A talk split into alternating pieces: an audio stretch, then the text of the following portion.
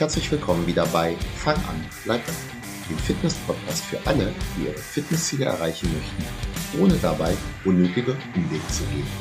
In der heutigen Folge gehen wir wieder mal auf Diäten ein, beziehungsweise auf das Ende der Diät, an das du nämlich denken solltest, bevor du die Diät überhaupt startest.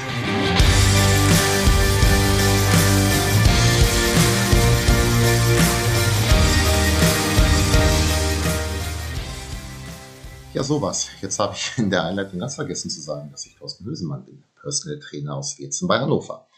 Vielleicht wusstest du das ja auch schon. Falls nicht, jetzt weißt du es. Heute geht es wieder um das Thema Abnehmen. Warum eigentlich immer wieder das Thema Abnehmen? Äh, zum einen, weil das halt ein Thema ist, was ungeheuer viele Leute betrifft. Weil viele Leute möchten oder gesundheitlich sollten abnehmen. Anscheinend klappt das hier alles nicht so gut, wie die Diäten oftmals versprechen. Oder aber je nach Sichtweise, es klappt gut, wie zum Beispiel Folge 25 der zweiten Staffel vom 14. März. Da ging es darum, dass alle Diäten funktionieren, aber eben der Erfolg nicht dauerhaft ist. Und auch wenn dies deine erste Podcast-Folge sein sollte und du die erwähnte nicht kennst, es ist so, glaub mir ganz einfach erstmal, abnehmen geht. Das Halten ist aber oftmals nicht so leicht. Ganz häufig hört man auch, ich mache jetzt wieder XY. Das hat damals schon so gut funktioniert. Und ich denke dann so, nein, hat es nicht. Du wiegst es ja genauso viel wie vorher oder sogar mehr. Achtung, es gibt da Ausnahmen. Zum Beispiel, du bist Wettkampf-Bodybuilder oder aber Fitnessathlet auf einem richtig hohen Niveau und nutzt dann beispielsweise den Winter zum Aufbau. Dabei wird dann auch eine leichte Erhöhung des Körperfettanteils in Kauf genommen. Denn kein Bodybuilder rennt das ganze Jahr in der Topform rum, die man so von Fotos äh, von den Wettkämpfen kennt. Und du bringst dich dann für den Sommer oder halt für den Wettkampf in Topform. Achtung aber nochmal, ich glaube, das trifft für dich nicht zu. Falls ich jetzt doch einen Athleten dieser Kategorie hier als steten Hörer habe, äh, lass es mich wissen. Was wir hier wollen, ist eine dauerhafte Reduktion des Körperfettanteils. Also abnehmen und das dann halten. Mit ich habe x Kilogramm abgenommen, punktest du hier nicht. Nur mit ich habe y Kilogramm abgenommen und halte dieses Gewicht immer noch, auch nach längerer Zeit. Jetzt mal ehrlich, was ist besser? Kurzfristig mal von 100 auf 85 runter äh, und am Ende dann auf 105 rauf oder erstmal auf 90 runter, aber dann im Bereich von 90 bis 92 Kilogramm halten. Also einigen wir uns drauf. Abnehmen ist nur erfolgreich, wenn es dauerhaft ist. Wenn ich also ab jetzt von Abnehmen spreche in dieser Folge, dann rede ich von Erfolgen, die du langfristig halten kannst, wenn du keinen Unsinn machst. Jetzt stellen wir uns mal vor, dass du abgenommen hast. Das ist übrigens motivational auch nicht so schlecht. Wie wirst du aussehen? Welche Vorteile hat es, wenn du abgenommen hast? Nur mal so ein paar Ideen. Du fühlst dich besser. Du bist attraktiver. Du kannst besser mit den Kids oder Enkelkindern spielen. Du kommst besser durch den Alltag. Der Rücken und die Knie werden weniger belastet und schmerzen nicht mehr so sehr. Ja, oder aber der Arzt, der dir das Abnehmen dringendst ans Herz gelegt hat, lobt dich jetzt und sagt, dass sich die Situation schon deutlich verbessert hat. Du eventuell sogar Medikation reduzieren oder absetzen kannst oder was auch immer die Motivation für deinen Abnehmwunsch gewesen sein sollte. Was machst du heute anders als damals? Und du jetzt so, hä? Die ganz entscheidende Frage, denn falls du heute Übergewicht hast, hat das einen Grund. Das Übergewicht ist ja nicht nachts vom Himmel gefallen und an dir hängen geblieben. Übergewicht sind gespeicherte Kalorien. Also das, was du über deinen Bedarf gefuttert hast. Wenn du nach der Diät wieder futterst wie vorher, dann wirst du schnell auch wieder aussehen wie vorher. Oder sogar noch dicker sein. Höre dazu die erwähnte Folge an. Du musst also an deiner Ernährung langfristig etwas verändert haben. Wir denken jetzt wieder ans Ende der Diät. Und genau das ist der Punkt, wo Diäten scheitern. Ja, es hilft auch, wenn du mehr Sport machst und dich im Alltag mehr bewegst. Aber schlechte Ernährung, also zu viele Kalorien, gleichst du damit nicht aus. Wenn du also jetzt komplett auf Kohlenhydrate verzichtest in der Diät oder auf was auch immer, wenn du die Stoffwechselkur machst oder das traditionelle und wohlgemerkt auch traditionell gescheiterte FDH, also frisst die Hälfte, hast du dadurch gelernt, wie du langfristig was besser machen könntest? Oder glaubst du eventuell sogar, dass du das dauerhaft so durchhältst? Wie gesagt, egal, was du kurzfristig damit abnimmst, hier zählt nur langfristig. Falls du nicht selbst auf die Lösung kommst, ich helfe dir gerne. Keine dieser Diäten oder Ernährungsformen ist wirklich auf langfristigen Erfolg ausgerichtet. Jetzt mal wieder kurz zurück zum Anfang.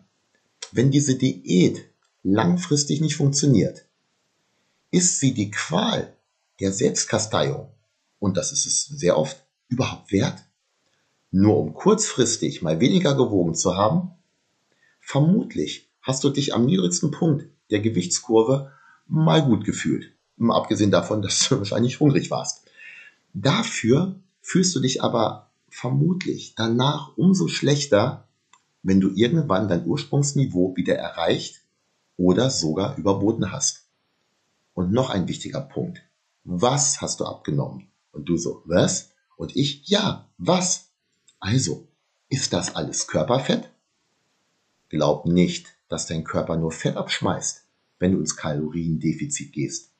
Besonders wenn es ein starkes Kaloriendefizit ist. Wenn du keine oder wenig Kohlenhydrate zu dir nimmst, verlierst du erstmal relativ viel Wasser.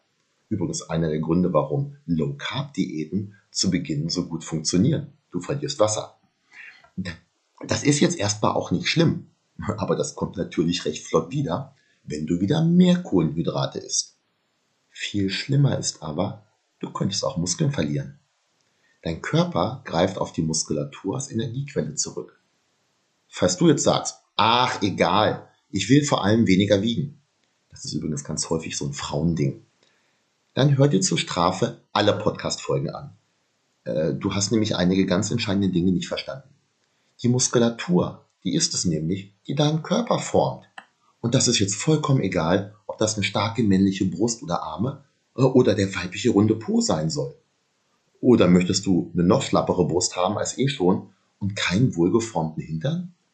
Die meisten haben sowieso schon nicht genug Muskulatur. Und im Laufe der Jahre wird das auch immer weniger, wenn man kein Krafttraining macht. Muskulatur, die hält dich gesund und fit. Ich habe das jetzt mal ein bisschen abgekürzt für dich. Das könnte man nämlich noch deutlich erweitern, dieses Thema. Fazit ist aber, kein Mensch möchte Muskeln abbauen. Genau das machen aber viele in der Diät. Wie macht man es besser? Erstmal, kein zu starkes Kaloriendefizit über längere Zeit. Ein hoher Proteinanteil in der Nahrung zum Muskelerhalt und Krafttraining, um dem Körper zu zeigen, dass du die Muskulatur erhalten oder sogar aufbauen möchtest. Verlierst du nämlich Muskulatur, kann es zum Jojo-Effekt kommen. Äh, dazu in der nächsten Folge dann nochmal ganz ausführlich. Der wurde aber auch schon häufiger erwähnt. Wenn du langfristig abnehmen möchtest, dann musst du lernen, wie du dich ernährst, um ein schlankerer Mensch zu sein. Kleine Verhaltensänderungen, Schritt für Schritt. Eventuell geht das dann, was den äh, Gewichtsverlust zu Beginn angeht, erstmal langsamer als eine Radikaldiät. Auf lange Sicht ist es aber erfolgsversprechender. Und du kannst deine Muskeln besser halten oder sogar aufbauen, den Jojo-Effekt vermeiden und das bessere Endergebnis haben.